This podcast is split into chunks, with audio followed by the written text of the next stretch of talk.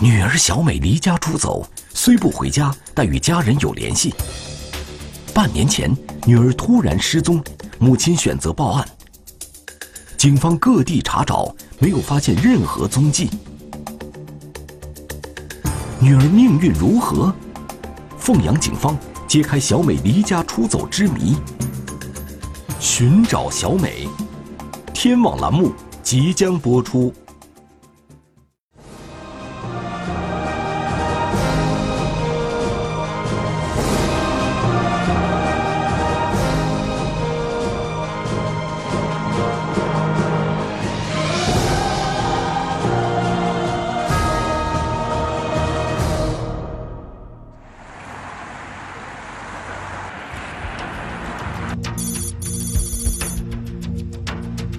七年了，办这个案件是第一次。这个案件不但是对于每一个矛盾点的排除和每一个证据的掌握，而且对于嫌疑人如何斗智斗勇，这些东西是在学校没办法学的。这个只有在从警的路上慢慢摸索，慢慢得到的。所以这个案件对我的影响很大，意义深刻。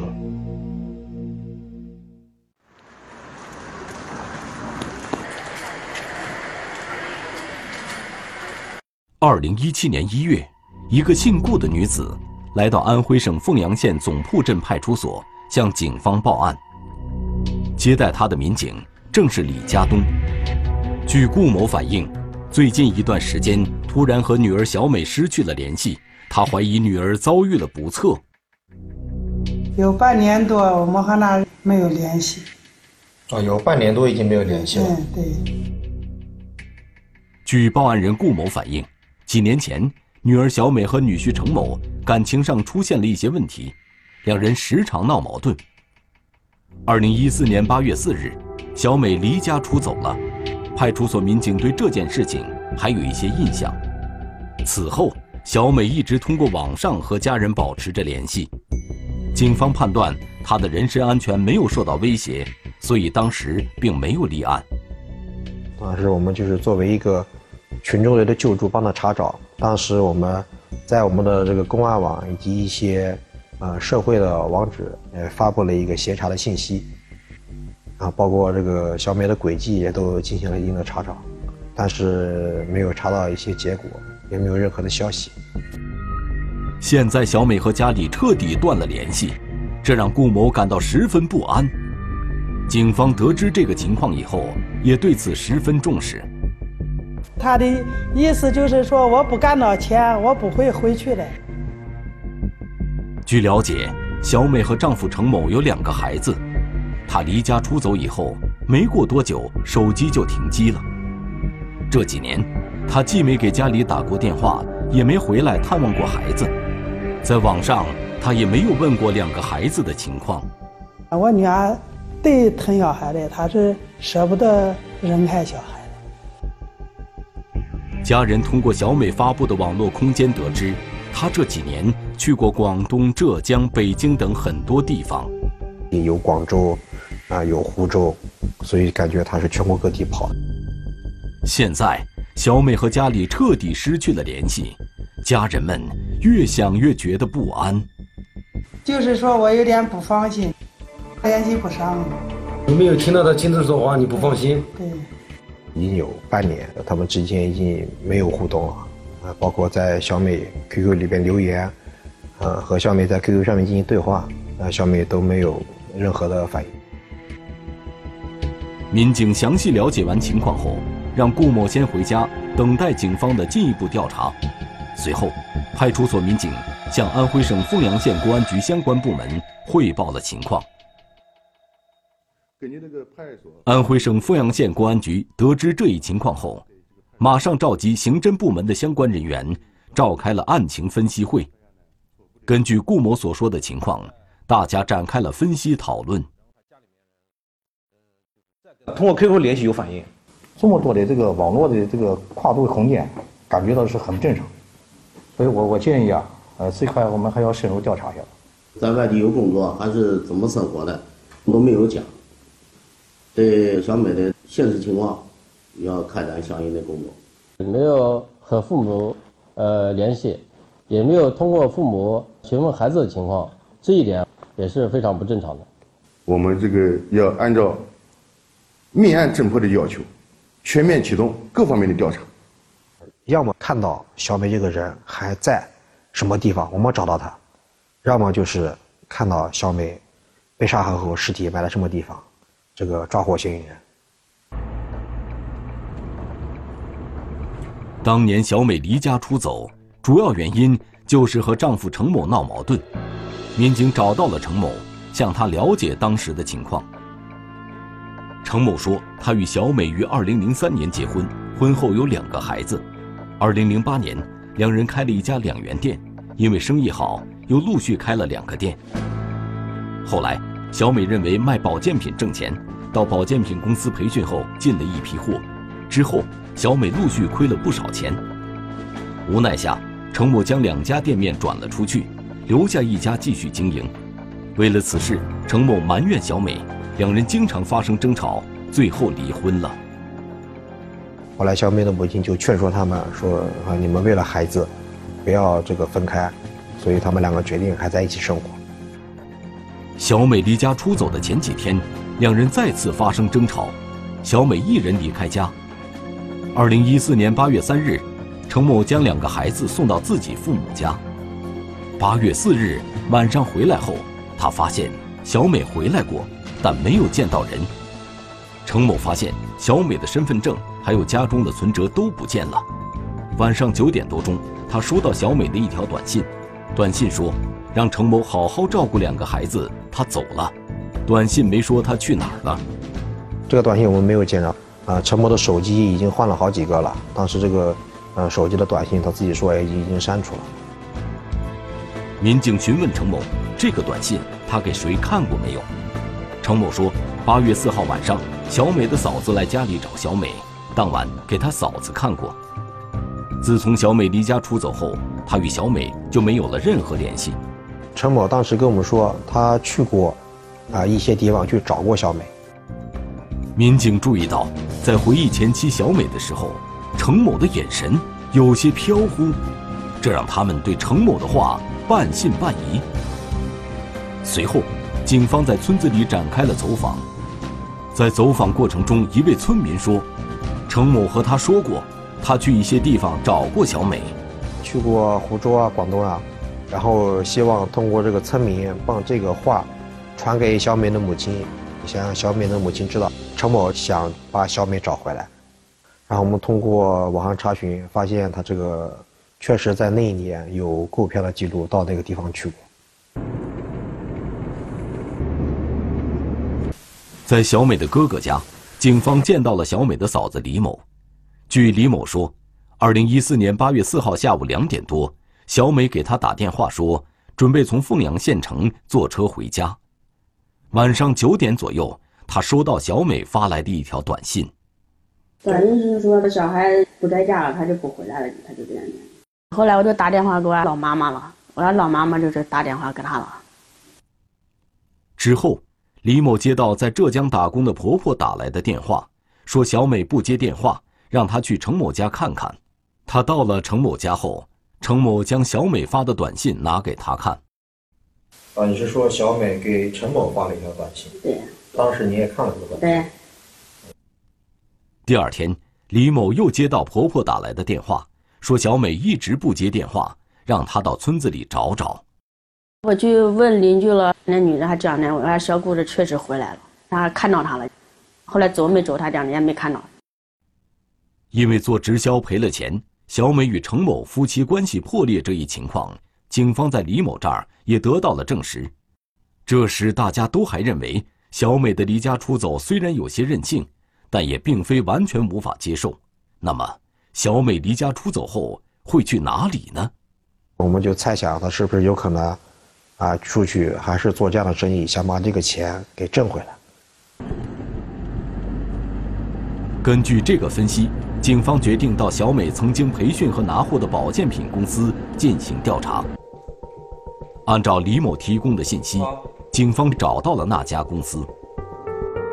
经过公司负责人辨认，他认出了小美。负责人介绍说，小美几年前确实在他们这里培训，并且拿过货。后来，他生意做得不好赔了钱，小美和他们吵了架，还埋怨他们。在这之后，小美再也没有从他们这里拿过货，他也再没有见过小美。我们怀疑是不是在其他地方拿货，因为全国像这样的公司有很多，但是这个全国这么多公司，我们也没有办法核查，所以我们也不一定确定，啊，小美是不是在其他地方公司拿货。小美不管去哪家保健品公司拿货，资金往来肯定在银行是有记录的。对。如果有拿货的话，他的银行账户，啊，肯定有流水，所以当时我们就考虑是不是到银行去查一下。只要查到小美的交易信息，就可以找到她的活动轨迹。民警马上来到银行，工作人员对小美的银行账户进行了查询。小美在二零一四年的时候，啊，她的钱上面还有流水，还有取钱和存钱的记录，但是到了二零一四年八月份以后，她的这个银行账户就没有流水。直到几个月前，大家都还认为小美虽然没有回家。可至少人身安全还是有保障的，但警方在全面介入此案后，发现，从小美离家出走的那一天起，除了短信和网上消息，竟然没有任何人见过她的面，听到过她的声音。这不禁让人们对小美的安全产生了忧虑。警方又该如何开展下一步工作呢？走访表弟，得知小美去过很多城市。她是在外打工，还是深陷非法传销组织？民警全国各地查找，结果难以置信。案件没有线索，警方如何突破困境？寻找小美，天网栏目正在播出。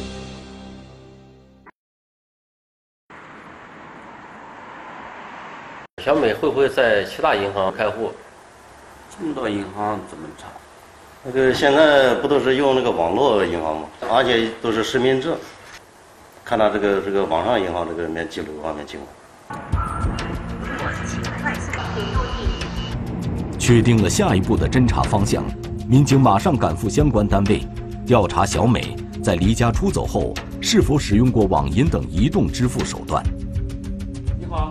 在相关单位的配合下，民警向工作人员提供了小美的身份证号。工作人员输入系统进行了查询。经过查询，工作人员没有发现小美的身份证号注册过网络支付的信息。小美的身份证根本就没在这个两个平台进行过任何的注册，她没有这个消费记录，也找不到小美使用的手机号码。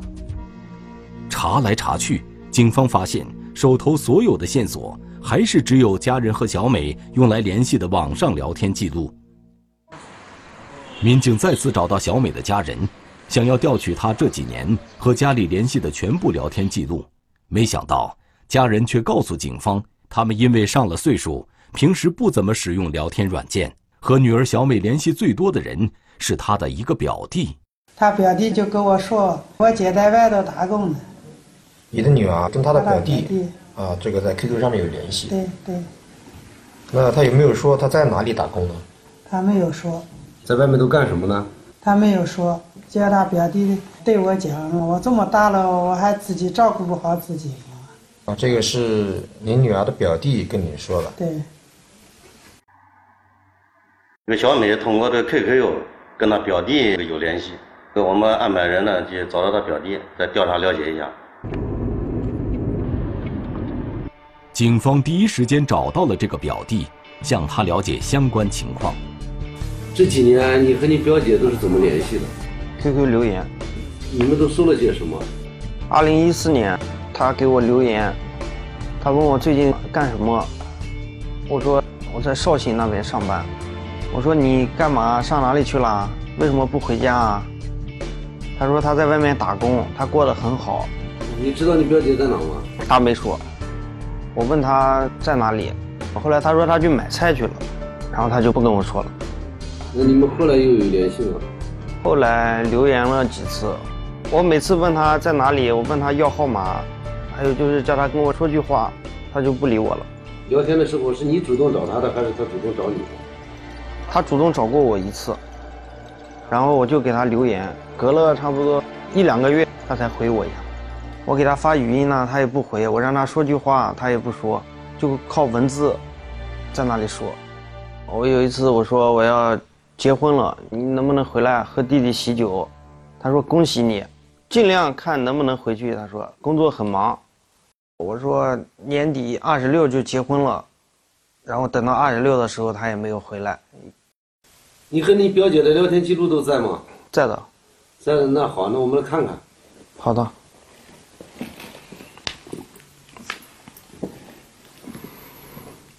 杨某说，表姐每隔一段时间会在网络空间发布说说或转发一些信息，有的信息还配有图片。他也经常把这些信息转给小美的家人，好让他们知道表姐在外面的情况。二零一四年八月二十九号，他发了一条说说，说一切从头再来。嗯，这个是没有定位的。对。二零一四年十二月五号。然后下面他发发的定位是湖州童装批发市场，下面还有治病的什么东西，嗯，也配的有图片。对，这还有什么养生的这些图片，一回是湖州，一回是广东清远，去过很多地方，感觉给人的感觉就是在全国跑，是不是在做生意，做这个直销，做这个推广？你有没有问过他，全国各地去了这么多地方，都在干什么？我问过他，他不说。我一问他去过这么多地方，在哪里干什么，他就不回我了，从来都没跟你说过。对，最后一次他发的说说是什么时候？最后一次是二零一六年三月十四号发的，内容是和以前想的不一样，难道真的后悔了吗？有没有配图片和定位吗？没有，就是简单的一句话。对。看着小美发在网络空间里的一张张图片，警方想到了一种可能。你觉得，啊，小美这个进入传销组织了，被控制了。有没有可能干这个传销这个动作？传销属于拉人头。像小美已经离开家这么长时间了，也没有这个让家里面的亲友、朋友给她打过钱，这是不符合传销的特点。所以我认为她传销的可能性不大。专案组指派我们。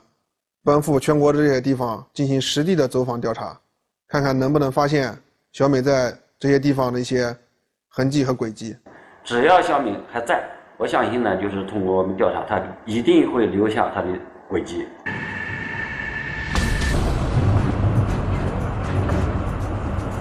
民警马上赶往全国各地，在各地公安机关的配合下，对小美个人信息及工作生活轨迹进行调查。都没有发现小美在这些地方有购票、住宿、打工或者暂住信息。专案组一面派出警力，循着小美发布消息的轨迹进行查找，一面调来图侦部门的民警，对小美在网络空间上发布的信息进行了进一步分析研判。你看这些图片，明显是经过调色，应该是从网上下载的那种。我们就怀疑，是不是？小美根本就没有到过这些地方，真正到过这些地方的话，她不会自己从网上下载图片来上传，他肯定会自己用手机来进行拍摄。小美在网络空间里发布信息的这些地方，警方都一一进行了实地核查。然而，民警在小美去过的这些地方都没有找到关于她的任何信息和轨迹。被这么一个大活人在世上，不可能没有这些痕迹。如果他死了的话，又看不见尸体，所以我们就下决心，一定要做到活要见人，死要见尸，要把这个事情彻底的调查清楚。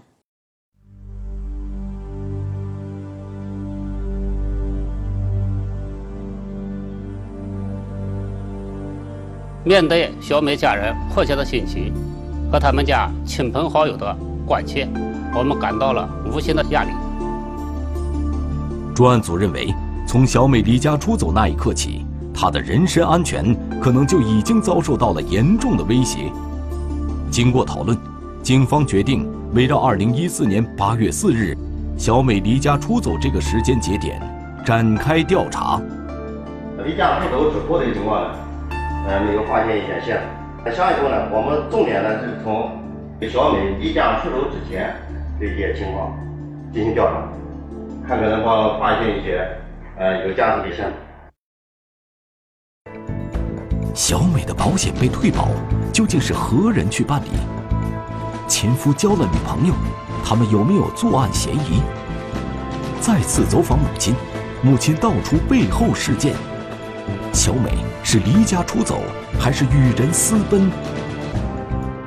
寻找小美，天网栏目正在播出。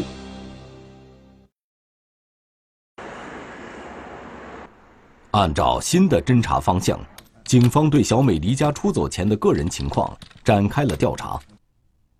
民警在调查中发现，小美在本地某保险公司办理过一份保险，时间是离家出走前几年。进一步查询，民警发现，这份保险在2015年5月退保了。到这个他投保的这个地方去核实一下，谁给他办理的？对。退保的时候看有没有监控录像。签字可是他本人签的，对，投保人、受益人，这工作有必要做的。为什么小美自己回来退保险，不和家人联系，不去看看自己的孩子呢？另外就是，如果是别人帮小美退了保险，那么是谁又为什么，呃，要帮小美退保险呢？退保一事对警方寻找小美意义重大，专案组马上派人。赶往这家保险公司进行调查。经过工作人员的查询，小美确实在这家公司办理过投保业务，但是在2015年5月，小美的这份保险办理了退保。民警询问工作人员：“小美的保险是不是她本人来办理的退保手续？”据工作人员回忆，是小美本人办理的。当时办理退保手续时，留下了他的身份证复印件。随后。民警调取了这个身份证复印件，经过与小美的照片比对后，民警发现了一个问题：住址和身份证号码，呃，与小美的是一致的，但是照片不是同一个人。民警马上询问工作人员：身份证复印件上的照片与小美本人的照片不一致，为何给她办理了退保？工作人员对这个问题做出了解释。工作人员介绍。因为当时小美来办保险的时候没有留身份证复印件，那名女子来退保的时候，他们经核对这个身份信息，包括身份证号码和住址与档案都是一致的，所以他们给她办理了退保。民警又询问了工作人员，办退保手续的这个女子是不是一个人来办理的？有没有说退保的具体原因？工作人员说。是这个女子一个人来办理的，没有其他人跟随，也没有说原因。随后，民警提取了这个身份证复印件。这个人是谁呢？他为什么要冒充小美去退保呢？他和小美是什么关系呢？民警将证件上的那张照片录入数据库进行比对查询之后，发现照片上的女人姓周，户籍在安徽省来安县。是他的这个身份证被盗用了，还是自己修改的这个身份信息去把这个保险给注销的？嗯，他为什么要冒领？他怎么知道有这笔保险的？然后见面以后，我们就要询问他到底是什么情况了。警方马上赶到来安，按照户籍信息，民警很快找到了周某。讯问中，周某承认小美的保险是他去办理的退保手续，但是是其男友程某让他去办理的，退的钱都给了程某。他与程某是在2014年认识的，小美离家出走的事他知道一些，但小美去了哪里他不知道。民警询问其假身份证的来历，陈某用周某的照片找人办了一张假身份证，程某用新女友的照片伪造身份证件，冒充小美办理退保领钱，他就不怕小美回来以后找他算账，还是他原本就确定？小美根本就不会回来了呢，这就让警方感到有些不妙了。结合我们之前对小美的调查，没有发现任何轨迹，我们就想到，是不是小美已经遇害了呢？假如小美遇害的话，这两个人是不是犯罪嫌疑人呢？我们就有这样的想法，但是呢，又没有什么直接证据。专案组并不能完全相信周某所说的话。他们再次找到现在身在凤阳的程某，向其询问相关情况。询问中，程某承认是他用周某的照片找人办了小美的假身份证，并让周某到保险公司办理了小美的退保手续。理由是小美通过网上联系上他，说小美之前购买的保险到期了，需要续费，他自己又没钱交，让程某去保险公司把保险退了。因此，程某不得已才办了假证去退保，退了三千多元钱已经被他花掉了。陈某他之前说小美离家出走之后与他没有任何的联系，但是他现在又说，呃，小美通过 QQ 和他取得联系。我们感觉他极有可能在说谎话。小美的保险被退保，程某又交了女朋友，这些事情小美的家人是否知情？民警带着这些疑问，来到小美的母亲顾某家。小美退保险的情况你知道吗？不知道。陈某有没有交过女朋友？不太清楚。经过一番调查，顾某反映的一个情况，将警方的视线。又拉回到了小美本人的男女关系上面。那他得知陈某有女朋友以后，跟我们反映了个情况：小美认识一个北京的网友郑某，他们相约在二零一四年八月二日在凤阳见面。见面的时候被陈某发现了，并把这个郑某打了一顿。陈某当天晚上打了个电话，把这个事情告诉了顾某。他说的叫个网友，说被我打了。他这样的。那当时你有没有给你的女儿上面打过电话？呃，我打的。我说的你怎么叫网友了的？我说的我的心愿就是叫你给小孩带好。我劝他，我说女儿，我说你回家吧。我说的你这样子回头还能来得及。我讲的你要真正那个了，我说我怕你爸两个不会认你这个女儿的。但是当天晚上，这个小美没有返回家中。郑某这条线索的出现，让警方眼前一亮，专案组当即派出民警赶赴北京，在当地警方的协助下，找到了这个郑某。郑某说，他和小美是在网上认识的，聊天时，小美曾经告诉他，小美已经离婚了。八月二号晚上，他和小美在凤阳的一个宾馆刚见面，一个男的就闯进房间，将她打了一顿。当时。这个男的说是小美的丈夫，但小美说这是她的前夫，前几年他俩就离婚了。他自己一人离开了凤阳之后，就把小美从他的 QQ 里呃删除了，呃，从来没有跟小美有任何联系。突然之间，专案组意识到，他们此前虽然对程某有所怀疑，但对此人在案件中所起的作用还是有所低估。可是。像这样既没有案发现场，被害人有下落不明的案件，警方并不敢贸然对程某采取行动。几个方面的疑点，陈某嫌疑在上升，所以我们下一步就将陈某列为重点的对象进行监控。程某低价处理货物，关店离家打工，警方推测他有作案嫌疑，但没有实质证据。民警深入调查，案件露出端倪。小美究竟在哪里？即将揭开她离家出走之谜。寻找小美，天网栏目正在播出。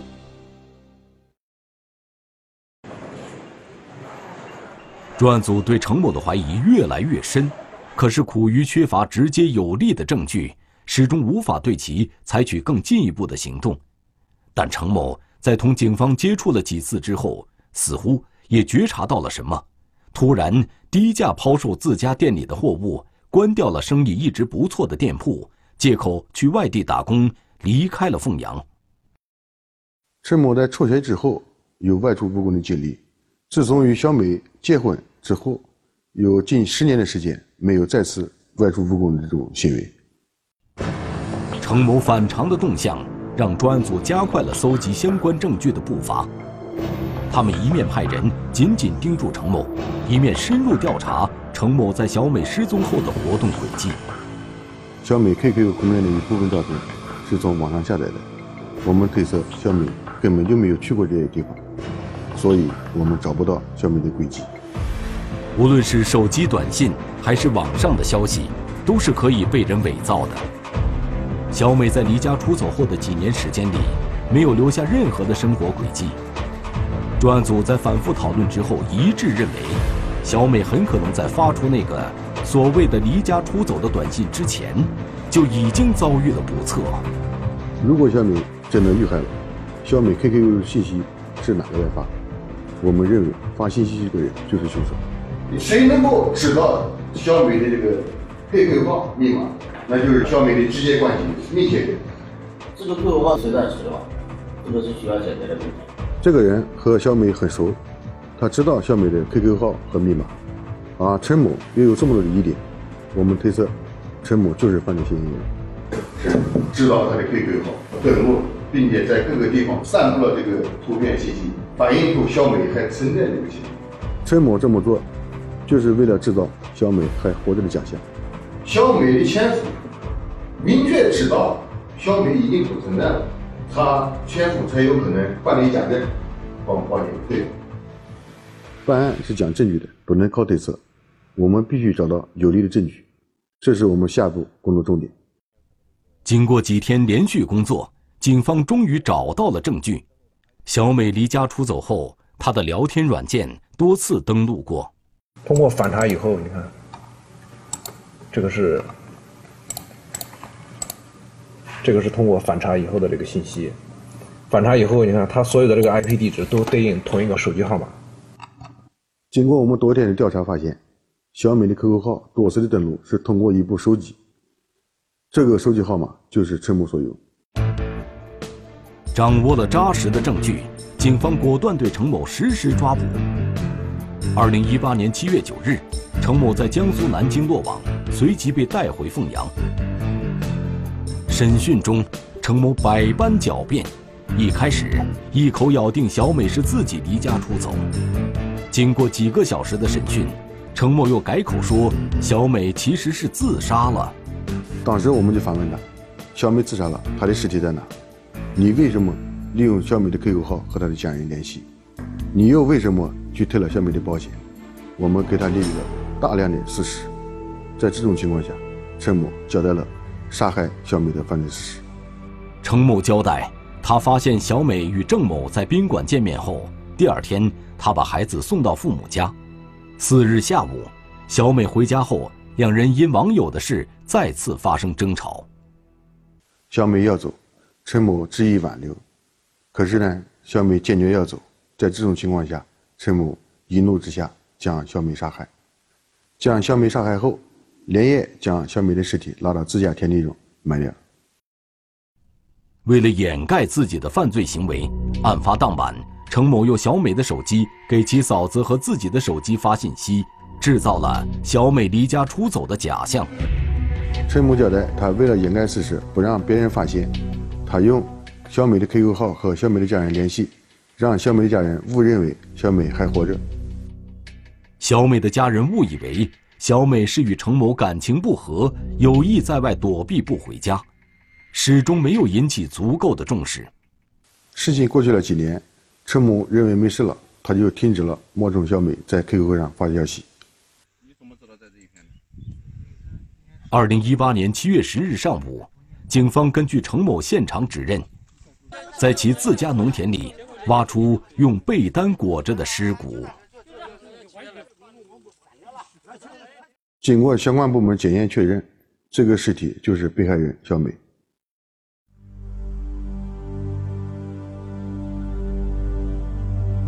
虽然找到的小美已经化作了白骨，可是，对于已经魂牵梦绕了四年之久的母亲顾某而言，她毕竟还是找到了女儿的下落。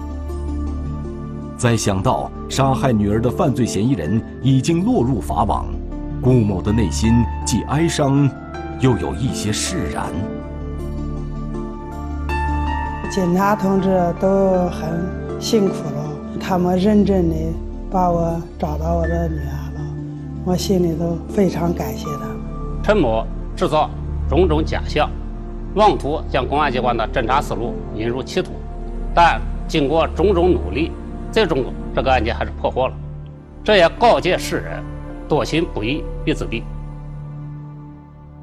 李志刚，一九六八年七月八日出生，身份证号码二三零幺零五一九六八零七零八零七幺六，户籍地黑龙江省哈尔滨市道里区七八道街三十七号马蒂尔大厦八楼第一室，身高一百八十厘米左右，哈尔滨口音。